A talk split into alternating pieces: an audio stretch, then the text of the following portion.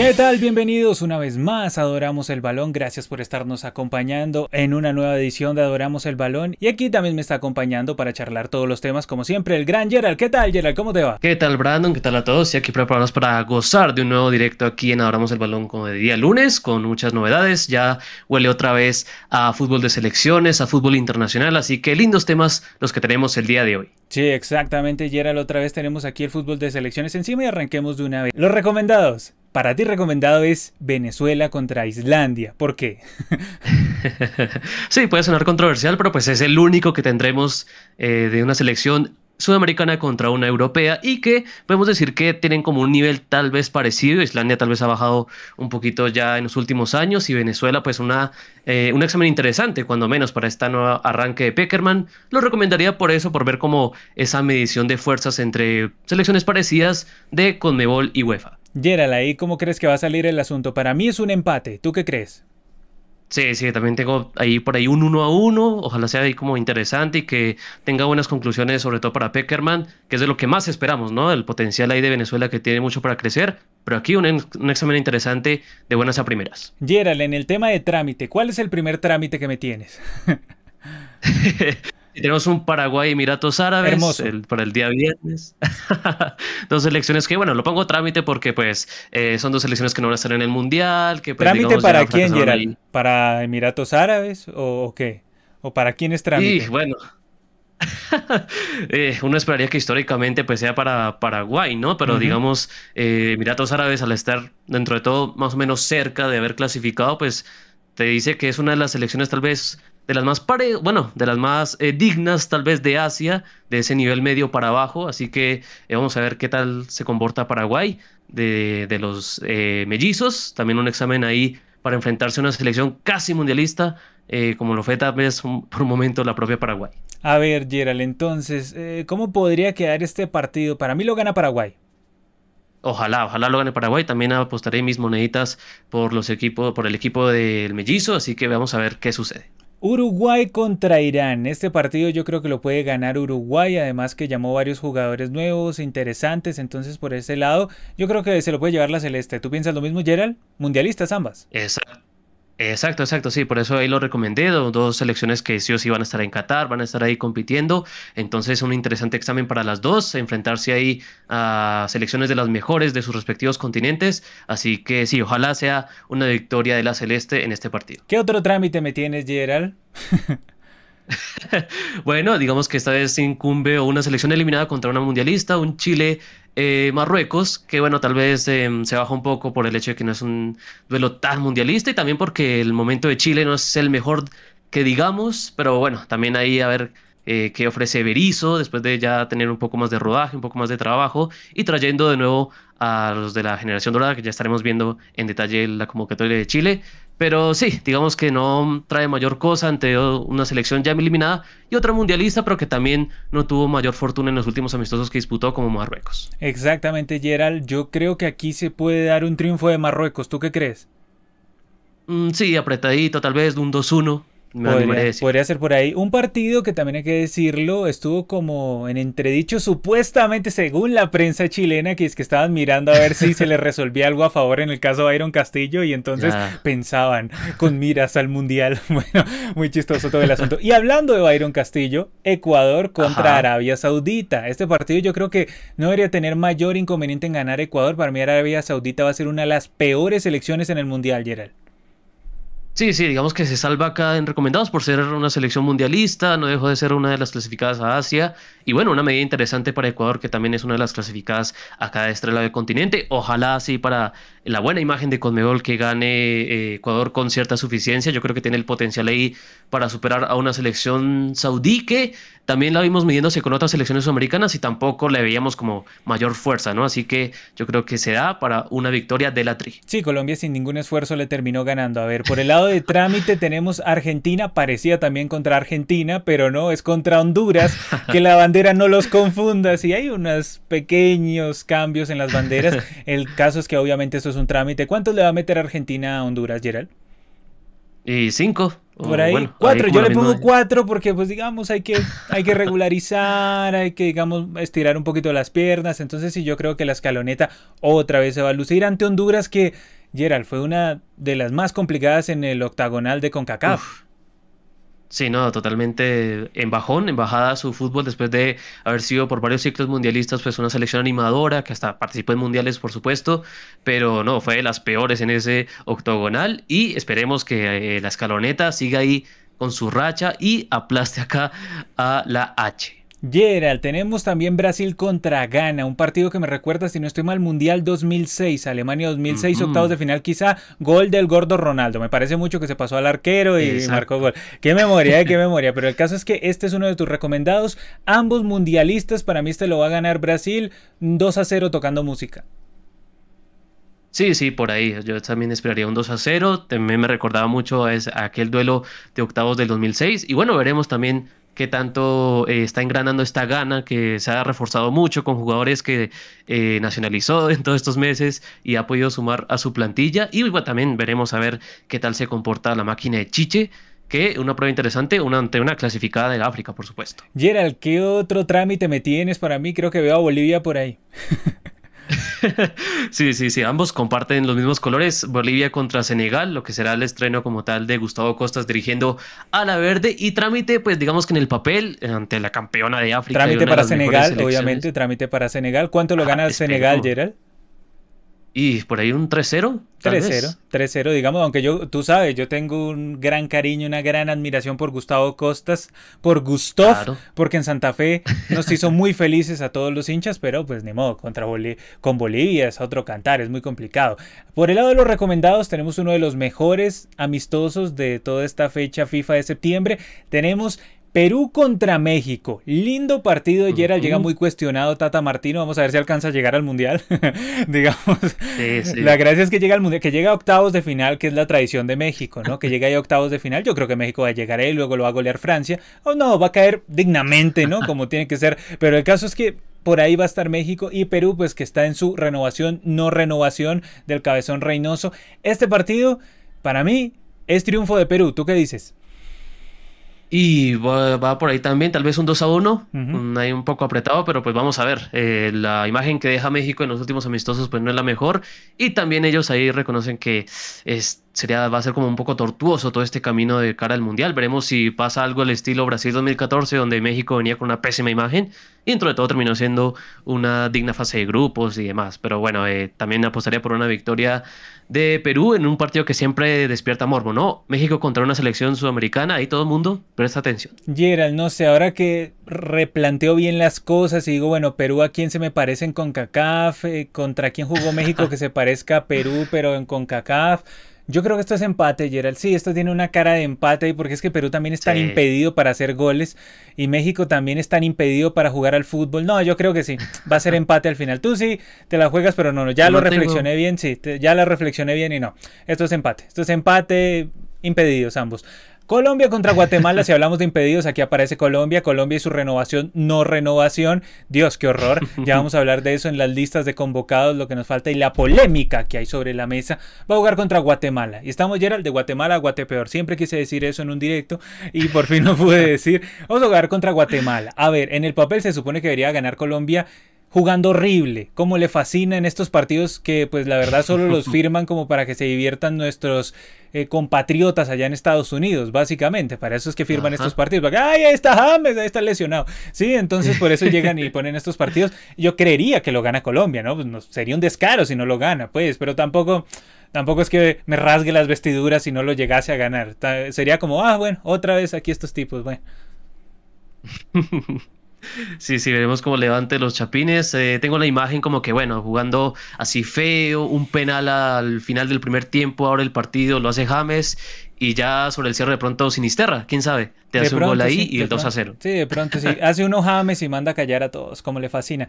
Bueno, eh, no sé si fue contra Guatemala, si me está fallando la memoria, que jugamos una Copa Oro y que Guatemala nos empató. Me parece mucho gol de mm. Mao Molina en, de, en, Colombia. No sé si sería Copa Oro 2003. Gerald, échale una buscada porque luego la gente me va a pegar con todo en los comentarios. Entonces échale una buscada ahí. Pero cualquier cosa. Bueno, mientras te voy charlando, sigo hablando de la selección Colombia. Colombia va a jugar contra México, también uno de los partidos recomendados más interesantes de esta fecha de amistosos de septiembre. A ver, esto me hace recordar mucho al inicio del ciclo Peckerman que también fue en un amistoso contra México y que esa vez José Peckerman le ganó 2 a 0 a esa México.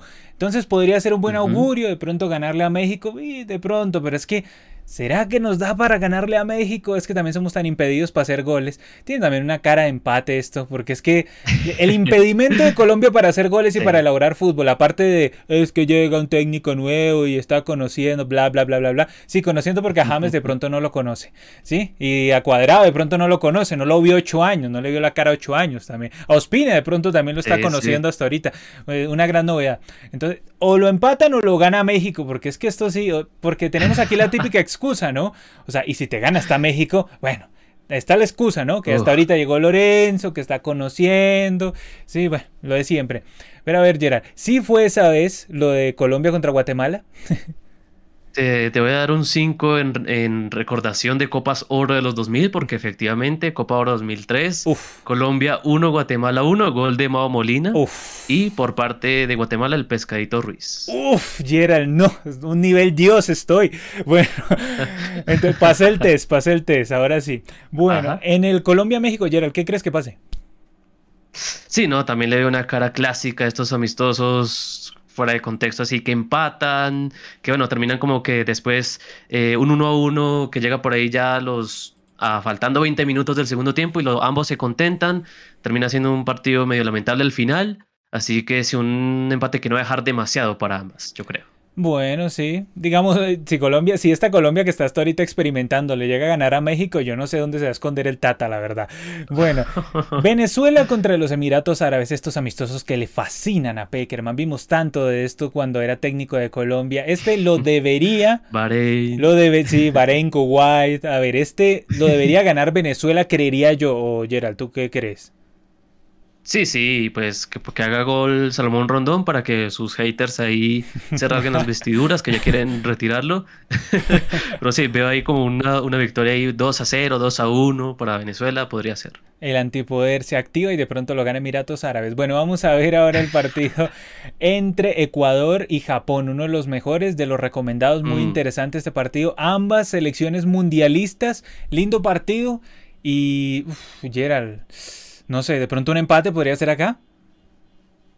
Y este es un examen recontra interesante para la tri. Muy interesante, muy lindo. Eh, yo te diría que incluso superior que jugar contra Qatar. Sí, sí, claro, claro, una con mucha más tradición en Asia, con unos jugadores mucho más interesantes. Entonces, bueno, eh, sería, va a ser eh, muy, muy, muy provechoso ver como las conclusiones de este encuentro. Mm, no sé, por cambiar y por tener antipoder, tal vez veo una victoria de Japón. No sé, allá ah. siempre es difícil. ah, este Gerald, sí. Que de hecho debiste haber, debiste haber puesto a Japón de local, pusiste a Ecuador de local. El cariño sudamericano, porque es que es una cosa rarísima. Pero bueno, Chile contra Qatar, que supuestamente no iba a jugar contra Qatar, que porque ¿cómo ibas a jugar contra el que ibas a inaugurar el mundial, no? Ay, no, no. Muy adelantado este partido. sí, sí. Se adelantó este partido. Chile quería jugar contra Qatar y bueno, lo consiguió. Felicitaciones a Chile, lo consiguió. que mm, Carleso va a estar de arquero. Bueno, este partido yo creería que lo debería ganar Chile, ¿no, Gerald? Pues a ver, ¿e-, ¿este es un trámite para Chile o qué? Y sí, bueno, ya veremos a ver qué, imagen da, quiere dar Qatar así contra una selección que, bueno, se le va a presentar ahí con un planto interesante. Eh, sí, yo creo que también una victoria chilena, no tampoco para brillar mucho, pero sí, sí, debería hacerse respetar un poco con mayor tradición y demás que está Qatar. Otro de los trámites, Paraguay contra Marruecos. bueno, ya a mí no me parece tan trámite, este fácilmente podría ser una reedición de un partido del Mundial del 98. Entonces a mí me parece que fuiste aquí muy malvado, ¿sí? Entonces, ojo que aquí de pronto, yo creo que también lo gana Marruecos. yo creo. Vamos a ver. Vamos a ver si no es que la imagen última que me dejó Marruecos en los últimos amistosos mm. me bajó ni un poquito de la, de la, de la perspectiva que tenía de esta ¿Ya no estás en la marroconeta? ¿Ya no estás en la marroconeta? No, no, no, no, ya. que, ya que sacaron a Sijic y a Masraoui, si no estoy mal, creo que ellos dos se retiraron de la selección. Pero está Hakimi. Así que un poco más bajonia. Está Hakimi. ah, sí, también. Está Hakimi, pero no me, no me quites todos. Pues. Y Paraguay tampoco es que sea una maravilla en Sudamérica, pues también. O sea, entonces, a ver, ¿para ti qué es entonces? Empate, ¿no? Para ti. Mmm me parece esta victoria marroquí, no sé. A, ver, yo también dije victoria marroquí, entonces no me des vueltas y otra vez en lo mismo. A ver, por favor, Gerard, una vergüenza, la verdad. me quiero jugar, quiero jugar, no, Por eso yo también me había jugado antes. Yo dije que ganaba Marruecos, una vergüenza, Gerard, la verdad. A ver, Argentina contra Jamaica. Uf, volvimos al Mundial de 98, Gerard, 5-0 de Argentina. llamen al Bati, llamen al Bati.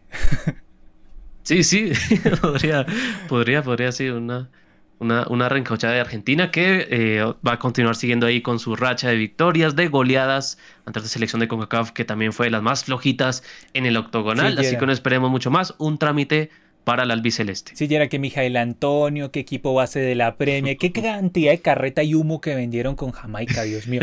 Una cosa inaudita. ¿Y cuántos partidos sumaría Argentina ya ayer al sin perder? O sea, una locura. Está sobre los 40 y tantos. 33, 35. No, no, sí, sí, es que yo ya me estoy anticipando. Yo ya me estoy adelantando, pero ya, perdón, perdón, sí, sí, sí. Entonces, sí, está por ahí, ya está cerca a los 40 partidos sin caer. En el Mundial yo creo que va a sumar otros 3 sin caer mínimo. Pues, entonces sí, ya se estaría acercando a los 40 dentro, dentro de mis cuentas. Por ahí está. Una de las favoritas claras. Para mí, la gran favorita a llevarse el Mundial. A ver, uno de los últimos trámites. Perú contra El Salvador, ¿no, Gerald? El Salvador, sí. Ahí, Lindo partido, ¿no? Hermoso partido para que se destaque Cuevita, sí, para que se, te destaque mucha gente. Aunque se cayeron algunos, ¿no? Estaban mirando que estaban reemplazando y reemplazando. Llegó un jugador de Cantolao, por ahí vi que también llegó un jugador de Cantolao. Sí, qué emoción, madre. Este yo creería que lo gana Perú, Gerard. Sí, sí, hay un 2 a 0, esos partidos que, bueno, dejas de fondo ya después del día de amistosos. Eh, sabes cómo va a quedar, vamos a ver qué ofrece eh, Reynoso, si da pues como algunas pruebas interesantes, aunque pues la convocatoria no da mucho para eso, eh, mucho nombre repetido, pero sí, una victoria que esperaremos sería como un poco de trámite, tal vez en el papel para Perú. Gerald, y los dos últimos recomendados a ver, muy lindo este Brasil contra Túnez, sobre todo para ver cuántos le va a meter Brasil a Túnez. También Túnez una de las que va a ser vapuleada en ese grupo por Dinamarca que juega mucho al fútbol, por Francia que también tiene una calidad impresionante de jugadores y hasta incluso por Australia ayer. O sea, yo creo que hasta Australia le mete una complicada, ¿no? Túnez me parece los descartables. Sí, los descartables del Mundial que son todos esos partidos que te compra DirecTV ahí, o sea, sí, o sea, son esos exclusivos de DirecTV, ahí está Túnez. Siempre, bueno, Brasil cuántos le mete a Túnez 3-0, yo creo que le gana.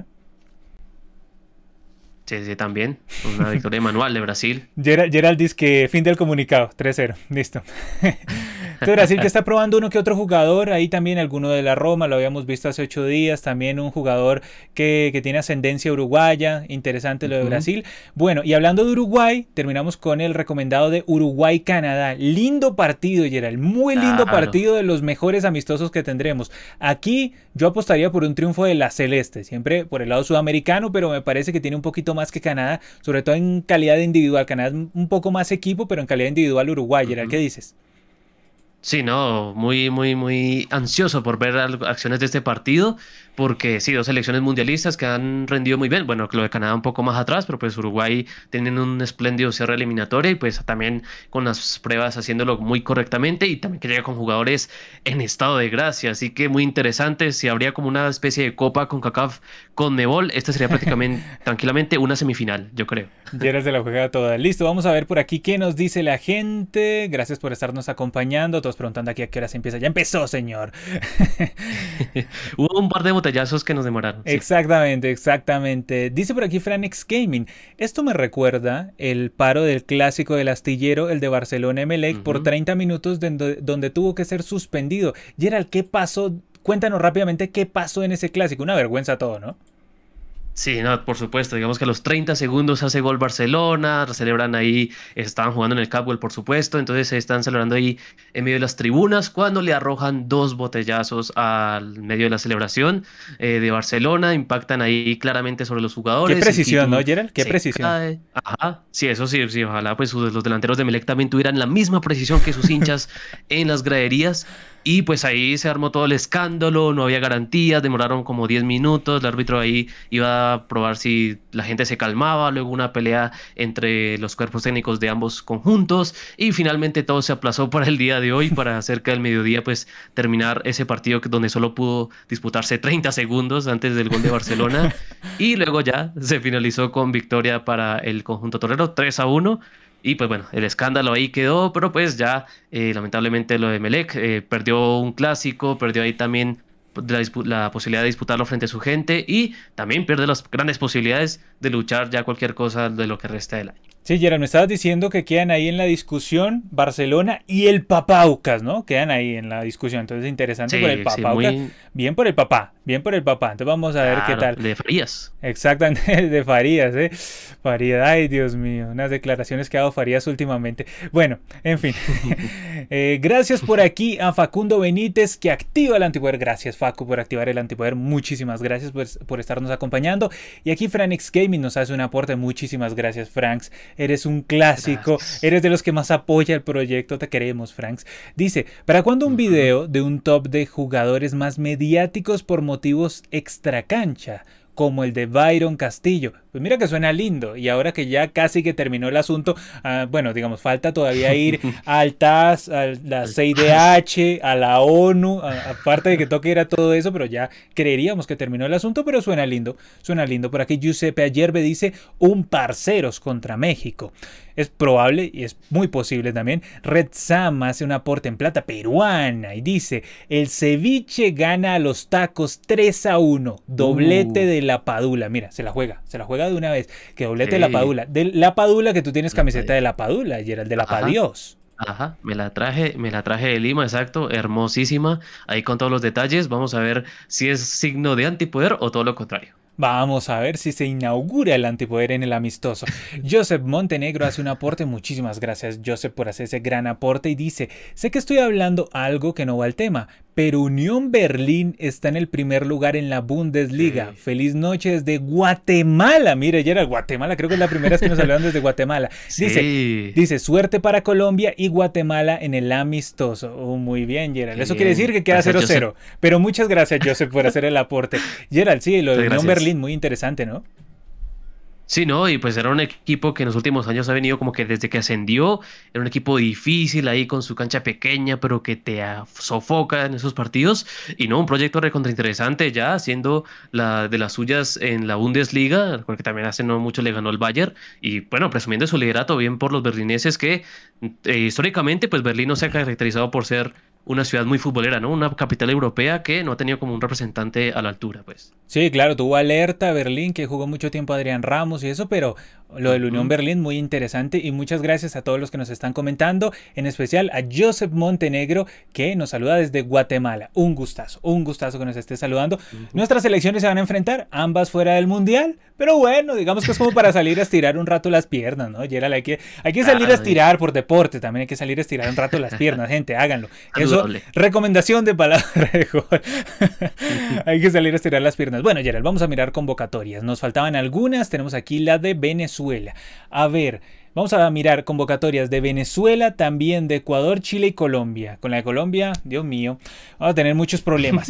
A ver, la convocatoria de la selección venezolana eh, bueno, esto no es marzo 2022, Gerald, esto vendría a ser septiembre 2022, sí, un errorcillo ahí, pero bueno, septiembre 2022, selección venezolana. Tiene como novedades a Laín Baroja, se lo he visto varias veces en la Copa Libertadores, interesante, el arquero de Caracas. Tiene a Teo Quintero, Gerald, Teo Quintero, te digo, no lo había escuchado nunca, te lo digo.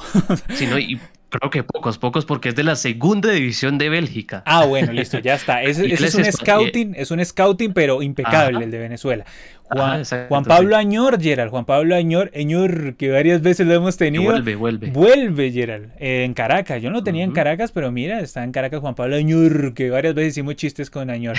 Andrés Romero del Monagas, Emerson Ruiz de Mineros de Guayana. Gerald, varios de la liga local. Sí, sí, estos dos precisamente pues que destacaron en el Ruiz Revelo y pues aquí ya Peckerman les está dando... Ah, claro, en, ese torneo donde Venezuela eliminó a Colombia. exactamente, sí, entonces bueno, ahí esperamos cierta renovación y desde ahí ya le está dando pues ese espacio a las joyitas que sacaron de ese torneo. Sergio Córdoba también del Real Salt Lake. Eh, Gerald, ¿este también es de este torneo o, no?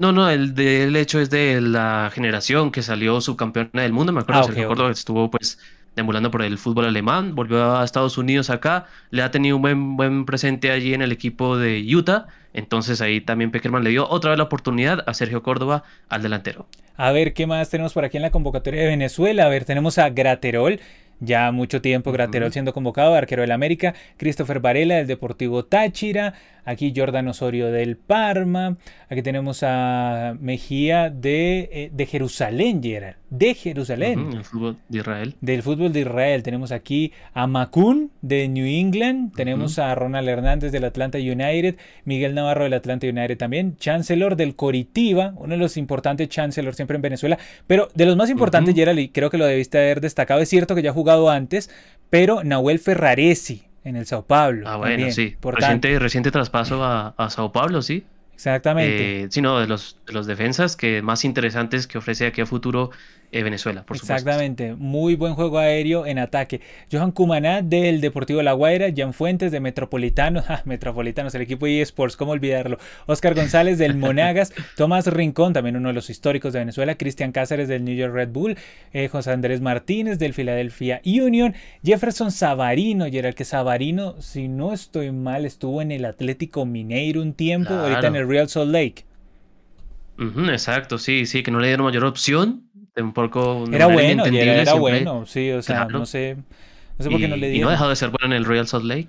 también siendo importante para el conjunto de la MLS, entonces sí, también se mantiene Sabarino en la selección venezolana, por supuesto. Gerald, Eduard Bello, el David Luis venezolano con inflación que juega en el Mazatlán, Jefferson Soteldiño, Soteldios que está en el Santos, un jugador intermitente, ¿no? Parecía que iba a despuntar más, pero se nos queda. Cristian La Rotonda de Metropolitanos y Erickson Gallardo del Zamora Fútbol Club, junto a los delanteros que también Salomón Rondón, obvio, del Everton, Joseph Martínez del Atlanta United, escasitos en delanteros, pero bueno, más o menos esas son las novedades y la convocatoria de Venezuela. En cuanto a jugadores que faltan, Wilker Fariñez, lesionado, Gerald, eh, todavía está militando en Francia, Sí, sí, en el Lens. Exactamente. Bueno, rotura del evento. Uh, suerte, suerte bravísimo. A, en su extensa recuperación. Ídolo tuyo, ¿no? Ídolo tuyo, obviamente. Wilker claro, ídolo azul. Lo recordamos con mucho cariño siempre. Sí, que en algún momento vuelva al azul, lo dudo, pero bueno. Fue arquero de Millonarios. Andrés Ferro, también decisión técnica. Luis Mago, decisión técnica. Eh, Yángel Herrera, lesionado. Este también es de los que casi siempre llamaban. Alexander González, decisión técnica. Y Telasco Segovia, decisión técnica. Gerard, ¿qué me puedes contar aquí de los ausentes? Sí, bueno, digamos que ya los que estaba probando ya Peckerman, digamos que un poco lo que sonó más fue la ausencia de Telasco Segovia, otra de las eh, joyas que brilló en el Maris Revelo con reciente traspaso a la Sampdoria. Pero pues bueno, supongo que ahí para darle como oportunidad a que se vaya adaptando al fútbol europeo y demás, no lo llamó. Pero bueno, eso es como ya de los que más sonó de esas ausencias en la selección de Peckerman. Vamos a hablar de Ecuador, la convocatoria para septiembre de 2022 va a jugar contra Arabia Saudita y Japón, como le dijimos hace un momento. La gran de arqueros, Gonzalo Valle de Guayaquil City. Este Gonzalo Valle, el primer llamado, ¿no, Gerald? Sí, sí, no, y pues llamó mucho la atención que se animara hasta convocar cuatro arqueros al Faro en mm. esta oportunidad. Cuatro, cuatro arqueros para 180 está dudoso ahí, ¿no? Gerald pareciera que está dudoso porque tienes a Galíndez, Moisés Ramírez, como le dicen en Ecuador, Alexander Domínguez de la Liga de Quito que vino aquí al Tolima y le fue fatal en el Tolima. Entonces, hay como dudas ahí, ¿no? Pareciera, o sea, ¿quién es hoy el arquero titular de Ecuador? Uno podría decir Domínguez, hacía mano alzada, uno puede decir Domínguez, pero con el nivel que le vimos en el Tolima. Trayectoria de Domínguez, pero Dudoso, dudoso, pero bueno. Por eso de pronto llamó a Gonzalo Valle. Defensas tenemos obviamente a Byron Castillo. Dios mío, tiene que ser titular y capitán, Gerald. Y cuando haga un gol, se lo dedica a Carleso. A ver, Ángelo Preciado del Genk, Luis León del Atlético San Luis, Jackson Poroso del Troyes, tenemos a Piero Incapié, que este es de los mejores defensas de Ecuador, ¿eh? Bayer Leverkusen. Golden Boy, al, nominado al Golden Boy, Piero Incapié, ¿no? Muy, muy buen defensa, que además tiene muy buen juego aéreo ofensivo también, Gerald. Es un central, pero tiene muy buen juego aéreo ofensivo. Xavier Arriaga, de, este jugó en el Barcelona, si no estoy mal, Arriaga. Eh, Seattle Saunders hoy en día. Eh, William Pacho del Royal Antwerp. Este es en Bélgica, ¿cierto, Gerald? Sí, sí, sí, de las novedades, ahí que no había llamado eh, recientemente Alfaro, ahí lo está probando. Pervis Estupiñán del Brighton, del Equabrighton, como le dicen en Ecuador, el Equabrighton. Sí que hace poco se le fue el técnico, ¿no? Ya era el Gran Potter. Ajá, Graham Potter que terminó en el Chelsea, vamos a ver cómo le va. Pero Sentimiento azul, otra vez. Te complica. Es que eres hincha de, medio mundo, Gerald, también muy complicado. Diego Palacios de Los Ángeles FC. También tenemos eh, dentro de los volantes Carlos Grueso del Augsburgo, de los más destacados, ¿eh? Carlos Grueso muy bien. Jackson Méndez de Los Ángeles, Moisés Caicedo del Equa Brighton. Patrickson Delgado del Ajax. Eh, Gerald, cuéntame algo de estas novedades, tanto Diego Palacios como Patrickson Delgado. Sí, bueno, sobre eh, de los que no ha tenido continuidad, muy jóvenes y sobre todo muy interesante la historia de este Patrickson Delgado, que es sobrino del Team Delgado y es de la cantera de Independiente del Valle con reciente traspaso al Ajax. Ya ah, recientemente sobrino del team. Ah, no, no. Sobrino del team. Yo te he dicho, Gerald, que para mí el mejor jugador ecuatoriano que yo vi, el team Delgado. O sea, Team Delgado, yo, tú sabes que yo tengo ah. debilidad por el Team Delgado, eh, hasta en la shortlist de estadios ecuatorianos lo puse ahí. Vamos a ver si Patrickson responde, porque lo que normalmente sucede es que viven del nombre. Nos ha pasado aquí en Colombia, muchos jugadores viven del nombre, entonces vamos a ver que ojalá responda. En este caso viven del apellido, pero vamos a ver si responde. Alan Franco de Talleres también, José Cifuentes de Los Ángeles FC, Gonzalo Plata que es oro, del Real Valladolid, Ángel, Mena, Ángel Mena que es de los, mm, de, los de mayor regularidad en el León, cada tanto veo sus partidos y me encanta ese jugador. Anthony Valencia del Royal Antwerp, también de, Bélgica, Jeremy Sarmiento del Equabrighton, ¿eh? qué cantidad de jugadores del Equabrighton, Romario Barra del Pachuca y Nilson Angulo del Anderlecht, Gerald, cuéntame este Nilson. Sí, bueno, tampoco había tenido mayor eh, protagonismo últimamente. Em, bueno, había averiguado de dónde había salido, pero pues bueno, esto es de los jóvenes, de la nueva renovación, de las nuevas caras, por supuesto, de esta convocatoria. Y vamos a ver si se alcanza a meter acá dentro de los eh, convocados finales para eh, Alfaro. Bueno, dentro de los delanteros tenemos a Michael Estrada, también de los interesantes. Ener Valencia, el goleador histórico que no quiere nadie en Ecuador, del Fenerbahce. Vamos a ver si llega al Mundial. Y tenemos a Yorkaev Reasco, que obviamente sabemos el papá, eh, quién tenía de ídolo, ¿no? A Yuri Yorkaev. que juega Old Boys de Rosario. A ver, en cuanto a delanteros, veo un poquito flojo Ecuador. Son mejores sus extremos. Ener Valencia también se come 5 y hace 1. Entonces, ese mayormente es el problema con Ener. Pero digamos que por el lado de los extremos estaría bien Ecuador. Ahora, en ausencias destacables de Ecuador, Pedro Ortiz, Félix Torres y esta es una baja complicada. Ojalá le alcance para el Mundial, que no se vuelva a lesionar también. Junior, Dan Sornosa, no lo llamó Gerald, ¿por qué? Por, digamos, para, no, pues, para que no, haya problemas para lo de la final, me imagino, debe ser por eso, claro. Pues digamos que se dice todavía que le están cobrando pues sus episodios de indisciplina, ciertas peleas internas. Pero como baja el balón, Gerald, como baja el balón, no. Claro, no sé, sorprende, sorprende la verdad todavía pues que lo tengan así en la mira a Junior Sornosa de gran Copa Sudamericana hasta ahora.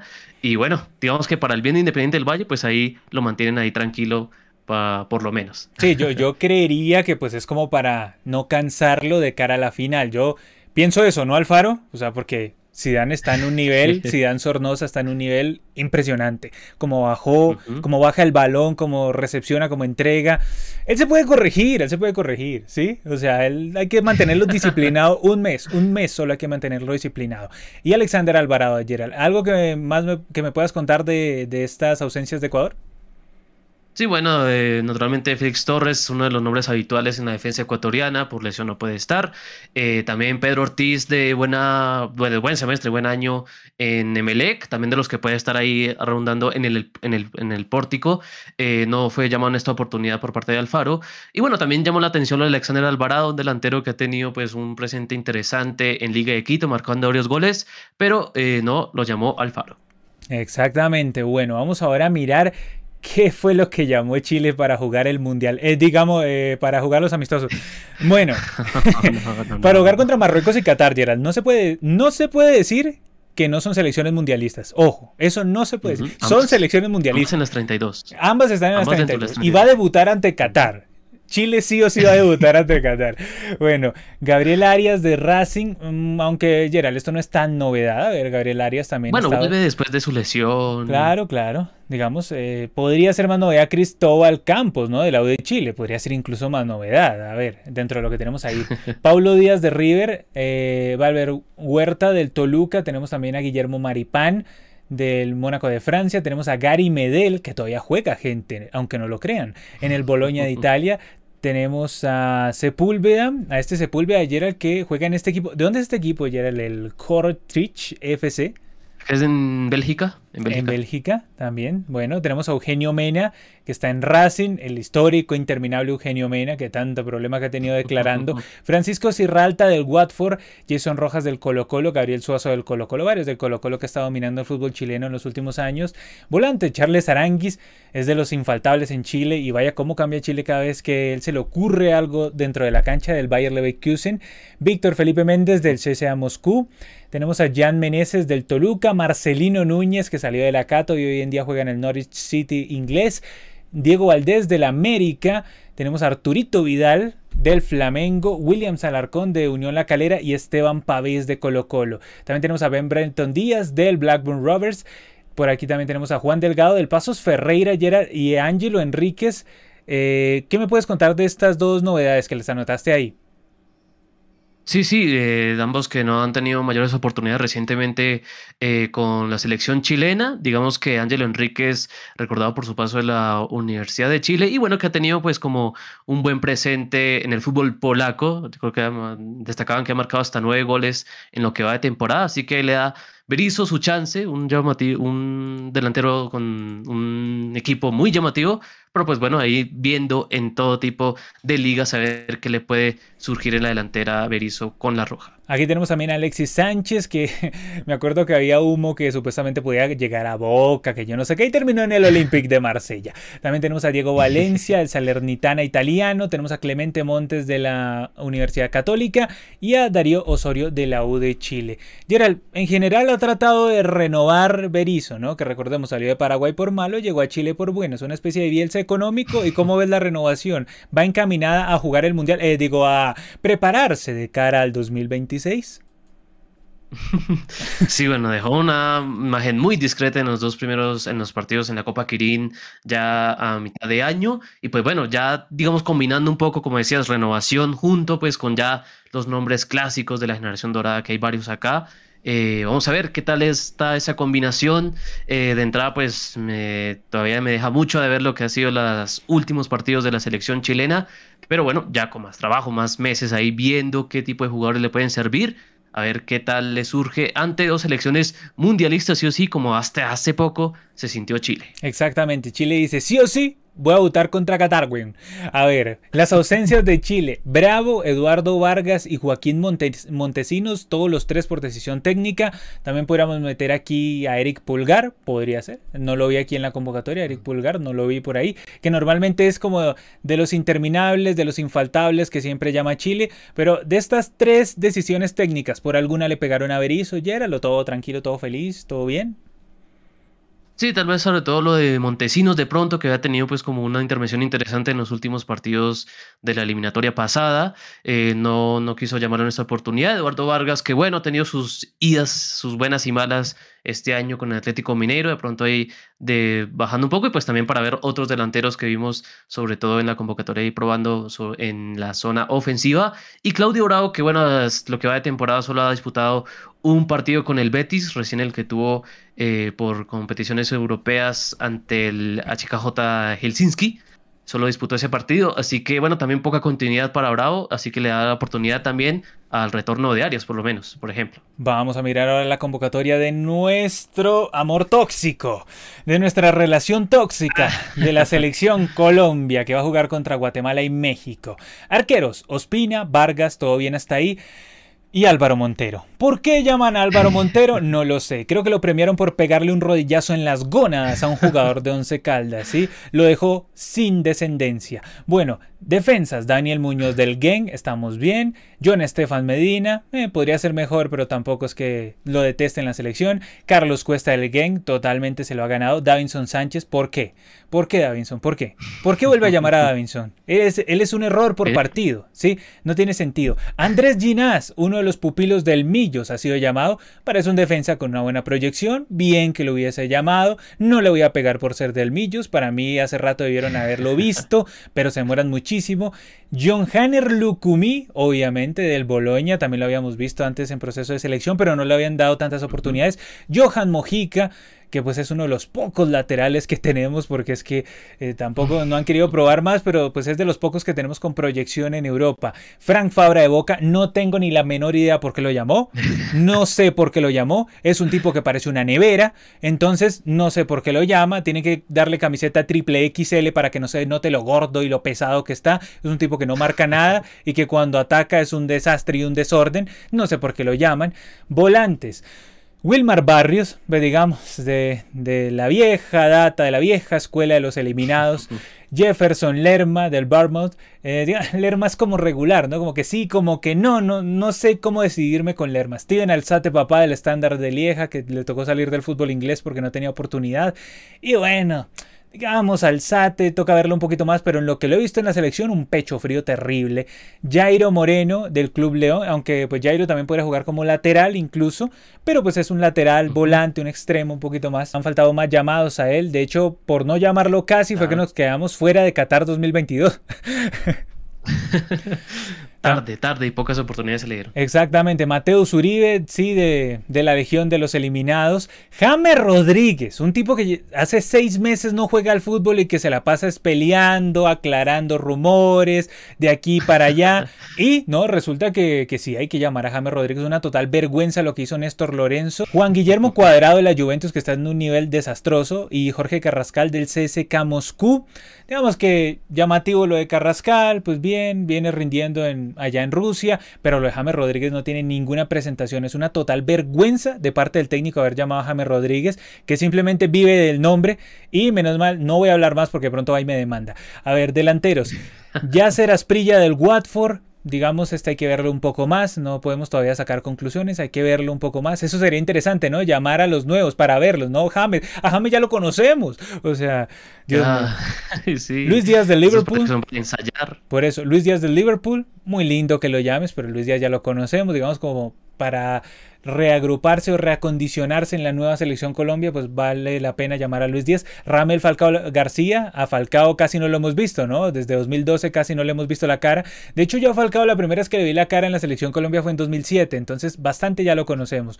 Jugador del Rayo Vallecano, que mientras sigamos llamando a Falcao, a James, a Cuadrado, a Espina, pues renovación no existirá. Luis Sinisterra del Leeds United, este sí me parece que es muy merecido el llamado. Lo he visto en los primeros partidos que ha tenido con el Leeds y tiene un gran rendimiento. Ojalá le den la oportunidad de que se muestre más en la selección Colombia. Rafael Santos Borré bajó mucho su rendimiento en el Eintracht Frankfurt, pero es de los pocos centro delanteros medio buenos que tenemos hoy en día. Entonces, bien que lo llamen. Oscar Estupiñán del Hull City. Y bueno, vamos a verlo, vamos a verlo. Pero como siempre te digo, Gerald, hay un partido difícil. ¿Me salvas tu piñán? No. A ver, John Hader Durán del Chicago Fire, incomprensible, incomprensible. O sea, si llamas a John Hader Durán, ¿por qué no llamas a Ruiz de Millonarios? Una cosa incomprensible lo que hizo Lorenzo aquí. Llama de la nada a John Hader Durán. Y como te, siempre te digo, Gerald, el partido está complicado. Meto a John Hader, ¿me salva? No, no me salva. ¿Sí? Entonces, cualquiera me podría decir, es lo mismo con Daniel Ruiz. Pero es que, por favor, Daniel Ruiz hace rato pide pista en selección. Si no lo llamas ahorita, ¿cuándo lo vas a llamar? Pero bueno, decisiones de los técnicos. Grandes ausencias. Jerry Mina por lesión. O sea, ojalá se recupere de su lesión, pero ojalá no vuelva a la selección. John Arias por problemas de visado, Gerald. Al final fue el tema de problemas de visado. O sea, sí lo quería llamar Lorenzo. Sí, sí, eso, eso comentaron, pero pues que los tiempos no alcanzaron ahí para definir del todo su visa de John Arias, de gran presente en el Fluminense, siendo ahorita segundo el Brasileirao, eh, llegó a, recientemente a semifinales de la Copa de Brasil, también siendo muy importante John Arias, pero por esos problemas nos privamos de verlos ya en esta ventana de septiembre. Una lástima, Gerald, hace rato, pero rato John Arias se merece una convocatoria a la selección, es uno de los mejores volantes que tiene Colombia, se juega por fuera, por dentro, es un omnipresente. Juan Camilo Cucho Hernández, decisión técnica y menos mal decidió no llamarlo. Eh, Juan Fernando Quintero se lesiona viendo una película, así es muy complicado. Daniel Ruiz, incomprensible que no lo llame. O sea, si llamas a Ginas, no, digamos, si llamas a Montero, el combo. que es un impresentable, ¿por qué no llamas a Daniel Ruiz? O sea, es que Álvaro Montero, ¿qué hace en la selección? No tiene ningún mérito. O sea, es insólito. O sea, que en Millonarios lo hacen figura porque Millonarios es el campeón y nadie le patea porque da susto patearle al campeón. Pero de resto, pues, ¿qué? Es insólito, es inaudito llamar a Álvaro Montero. En fin, bueno, también es que te vende bastante bebida cervecera. A ver, Harold Preciado. Eh, sí, es bastante marketinero. Harold Preciado, decisión técnica. Hubiera sido lindo verlo un poquito más, ¿no? Duan Zapata, no vuelvas nunca más, Duan. Y Luis Fernando Muriel, no vuelvas nunca más, Muriel. Digamos que Gerald, eh, el problema aquí es que haya llamado tanto jugador que nos dejó fuera mm, de Qatar 2022, ¿no? De hecho, había un tweet, un tweet muy interesante en nuestra cuenta mm, Palabra de Gol OK, a ver si puedo revivir ese tweet que digamos que resume todo el pensamiento de esta casa editorial con respecto a lo de Lorenzo. Mira Gerald, el tweet dice así, Lorenzo le hace un homenaje a casi todos los jugadores que dejaron a Colombia fuera de Qatar 2022. Solo le faltó convocar a Rueda. ¿Qué tal? Tal cual, tal cual, sí, sí, sí, se ve una copia y pega de muchas posiciones, en muchos sentidos de esta convocatoria, que sí, o sea, básicamente pues, eh, porque tiene, tiene su pasado en la selección, no sé, eh, todavía recuerda ahí con, con añoranza sus, sus, días ahí ayudando a Peckerman y quiere ahí tener caras conocidas, no sé, eh, bueno, decepcionante en parte lo de Lorenzo, en ese sentido. Eh, y bueno, se notaba, se notaba que estaban esperando lo de James, ¿no? Precisamente el día donde amanecemos con la noticia de que James al Olympiacos, ahí sí sacamos la convocatoria y podemos decir que al menos James tiene un equipo. Bueno, bueno, eso es interesante que no lo está acabando la barra brava de, de Qatar, del equipo ese donde estaba jugando. Una cosa insólita, de verdad, y era lo que le estaba pasando a James y lo que ha hecho ese señor, pero no voy a hablar más porque nos demanda. El caso es que muchos llegan y dicen, no, pero es que las renovaciones hay que hacerlas de forma progresiva, no puedes sacarlos a todos de un tajo. Es para ver, para experimentar. Pero sí, bien lo dice Gerald, si no pruebas aquí entonces, ¿cuándo vas a probar? Cuando ya sea la eliminatoria y entonces digan, no, pero es que, ¿cómo le vamos a echar toda la culpa a John Hader Durán o a Daniel Ruiz, que no los hemos visto jugar mucho? Porque, claro, como siempre le damos espacios a James, James que vaya y agarre ritmo en el Olympiacos, pero no lo llame, porque es que ya lo hemos visto, ya sabemos que juega cuando juega, ¿no? Sí, porque también hay veces que no juega nada. Pero el caso es, ¿cuándo vamos a renovar si no le damos la oportunidad a alguien más? Sí, o sea, es insólito, de verdad. Pensemos de aquí a 2026, de aquí a 2026, ¿cuántos años tendrá? James? ¿Cuántos tendrá Ospina? Cuadrado? ¿Cuántos tendrá toda esa gente? No se renovó nada. Cambiar para no cambiar nada. Insólito. Bueno, Vamos a mirar qué nos dicen por aquí más bien en el chat, porque si no me pongo colérico y nos demandan más. Brian Hinojosa dice: Marruecos despidió a Jalin Sokic y regresó Sijic. ese Marruecos. Ah, ese, Marruecos, de todas maneras, eh, es un gran equipo. me parece un equipo interesante. No sé si le alcance para avanzar a la siguiente ronda, pero vamos a tener lindos partidos. Derian Carrera dice, cracks, espero que Colombia y Perú ganen para que el tatametro explote y lo despidan. Es una lástima las convocatorias de México. Saludos desde el país donde hoy hubo temblor. Dios mío, no estará saludando que desde Perú, porque en Colombia también hubo temblor ayer, aunque yo no lo sentí. Gerald, ¿tú sentiste temblor? No. No, no, la verdad no. No, no, no. Y eso que dice que. Una preocupante habilidad de a veces no sentir temblores. Sí, sí, dice que fue fuerte. Dice que fue fuerte. Dijeron que fue de 6, mm. algo así. Bueno, César Ochipinte dice, pero Llama me dijo que Byron Castillo era de Tumaco. ¿Qué hace en la lista de Ecuador? Saludos desde Venezuela, crack. Saludos, César, que también es uno de nuestros mejores miembros. Como la Superdisco, miembro hace ocho meses, nos dice. Buenas noches muchachos, una pregunta fuera de tema. ¿Cuántas camisetas de fútbol tienen? Parecen un montón. Un saludo. Yo no sé, Gerard, a mí me falta, a mí me falta contar, pero yo te diría que yo ya estoy rondando por las 20, 22 camisetas. ¿Y tú más o menos cuántas? Como te digo, no he contado. Sí, yo creo que puedo hacer una convocatoria como hicimos acá, de 20 algo, y a unas grandes ausentes también. Puede ser, puede ser. Por ahí, rozando las 30 de pronto, a esta altura ya. Sí, es que yo hice esta nueva adquisición, esta camiseta hermosa del Bayern Múnich con estos cordoncitos, entonces está muy buena esta camiseta del Bayern Múnich. Bueno, vamos a mirar ahora dos casos interesantes sobre dos finales muy interesantes. Bueno, de una sabemos los protagonistas, de la otra todavía no sabemos sus protagonistas. Vamos a hablar de la final de la Sudamericana y sus precios. Hace un tiempo, eh, Conmebol ya sacó los precios de la final de la Copa Sudamericana 2022 entre Sao Paulo e Independiente del Valle. Y esto es una comparativa de los precios de 2019, 21 y 2022. A ver, la categoría 1 en 2019 valía 125 dólares. La categoría 1 en 2021 valía 400 dólares. Y la categoría 1 en 2022 con un, ¿cómo se llama? Ayer el Sudamericana Club, Conmebol Club, vale 800 dólares. Eh, explícame cómo así que vale 800 dólares la categoría 1. Sí, bueno, que te ofrecen toda una experiencia de Sudamericana Club, transporte donde te encuentres en Córdoba hacia la final. Ahí tienes posibilidades de gozar de cualquier tipo de comidas, bebidas, ahí que te atienden las azafatas muy bien, ves todo el partido con todas las comodidades y toda esa experiencia que te ofrece Conmebol con su club sudamericana te cuesta 800 dólares. Dios mío, Gerald, aquí, no sé, alguien, hay algo de descontextualización en tu precio.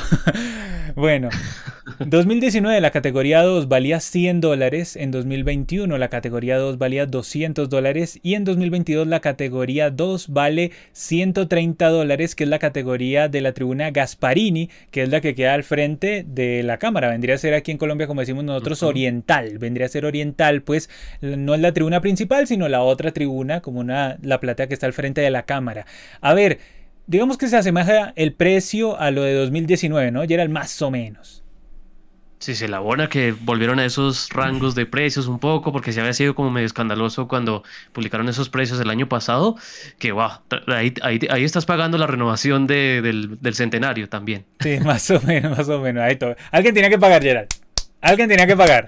Bueno, categoría 3. En 2019 había categoría 3 y valía 60 dólares y también había categoría 4, valía 40 dólares.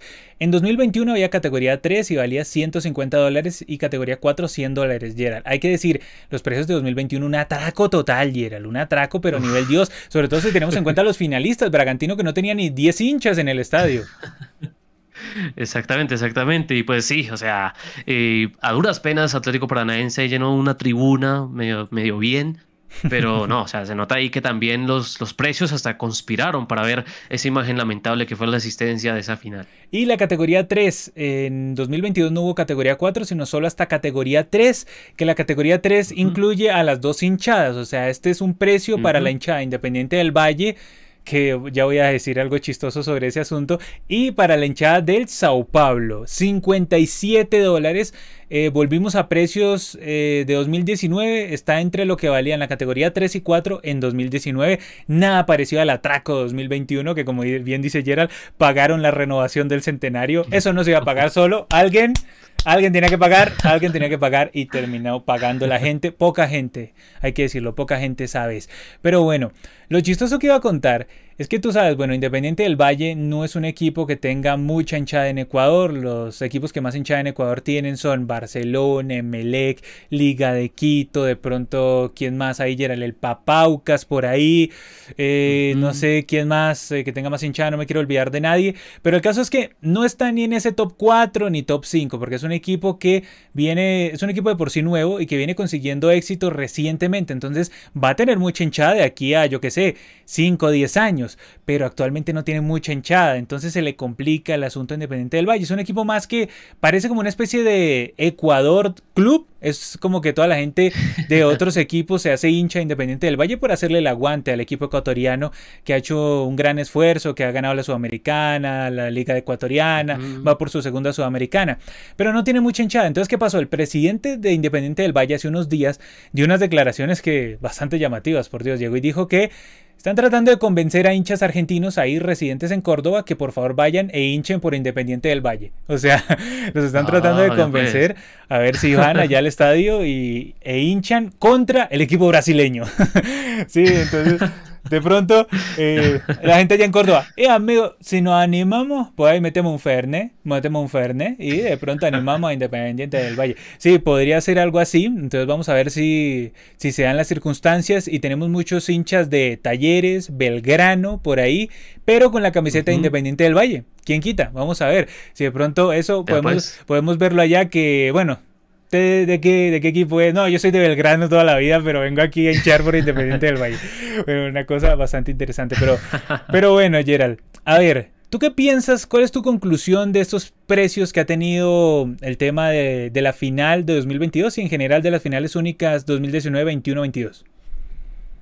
Y bueno, digamos que hubiera esperado que los precios de 2019 continuaran unos años más, es cierto. De pronto no sé qué tanto tal vez habrá influido el tema pandemia, pospandemia, que quisieran ahí como también cuadrar un poco cuentas de ese lado y pues se animaron a estos recontraprecios exorbitantes de 2021 y se nota pues que, que aflojaron un poquito, un poquito, eh, sobre todo pues las últimas dos categorías, pero pues dejan, dejan ahí eh, la oferta del Sudamericana Club, de todo el hospitality que te ofrecen ahí, pero eh, te estás duplicando la, la, entrada más cara del 2021. Bueno, me parece recontra exagerado y yo no sé qué tanto éxito tendrá toda esa campaña que hasta le dieron toda la tribuna que ponemos acá occidental, ¿no? A esa, esa la categoría. claro, la de prensa, donde están los patrocinadores, todo, 800 dólares, Gerald. Yo no sé, el experto de marketing de Conmebol, pues digamos, me imagino que tiene algo muy bien planificado. De lo contrario, vamos a ver una tribuna desocupada y le vamos a tomar foto. Si es así, le tomamos foto y decimos, ve, aquí está su Hospitality Club.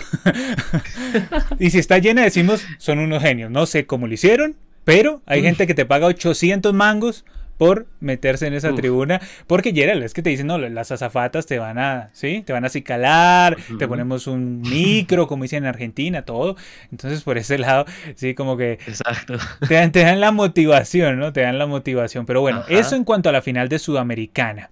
Ahora, hay algo interesante y es que hay uno revisando entre una cosa y la otra. Gerald, final de la Champions en Estados Unidos? Según varios medios, la UEFA recibió una importante oferta para que la definición de la Champions League se dispute en suelo estadounidense.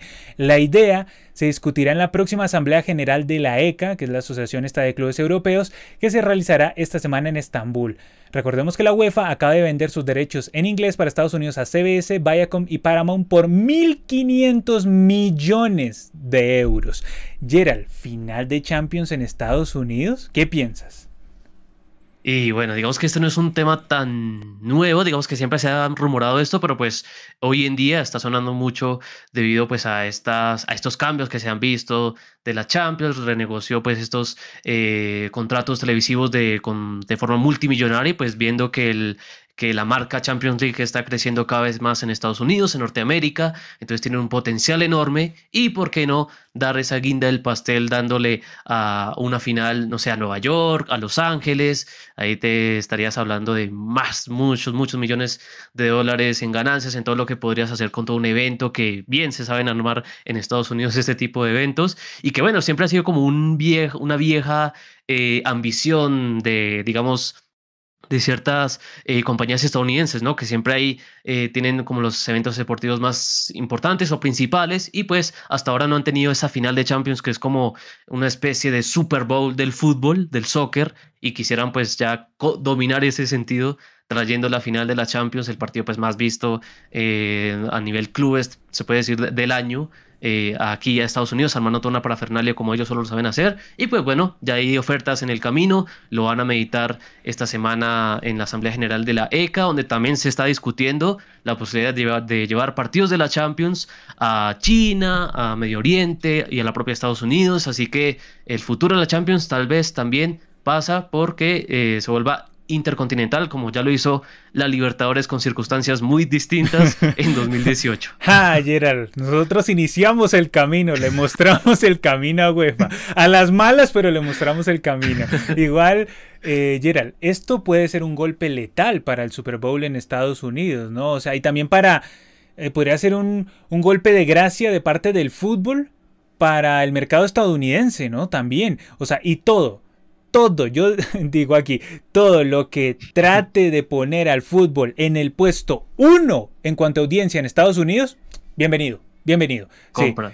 Se compra, lo compro, lo compro una vez, lo compro. Cualquier cosa que desbanque al fútbol americano, al basquetbol, al hockey, cualquier cosa de esas, yo aplaudo que gane el fútbol siempre. Deporte rey, tiene que ser rey en todo el mundo. Como yo siempre he dicho, el fútbol es eso, que el resto del mundo se puso de acuerdo en jugarlo sin que Estados Unidos tuviera inferencia o interferencia en él.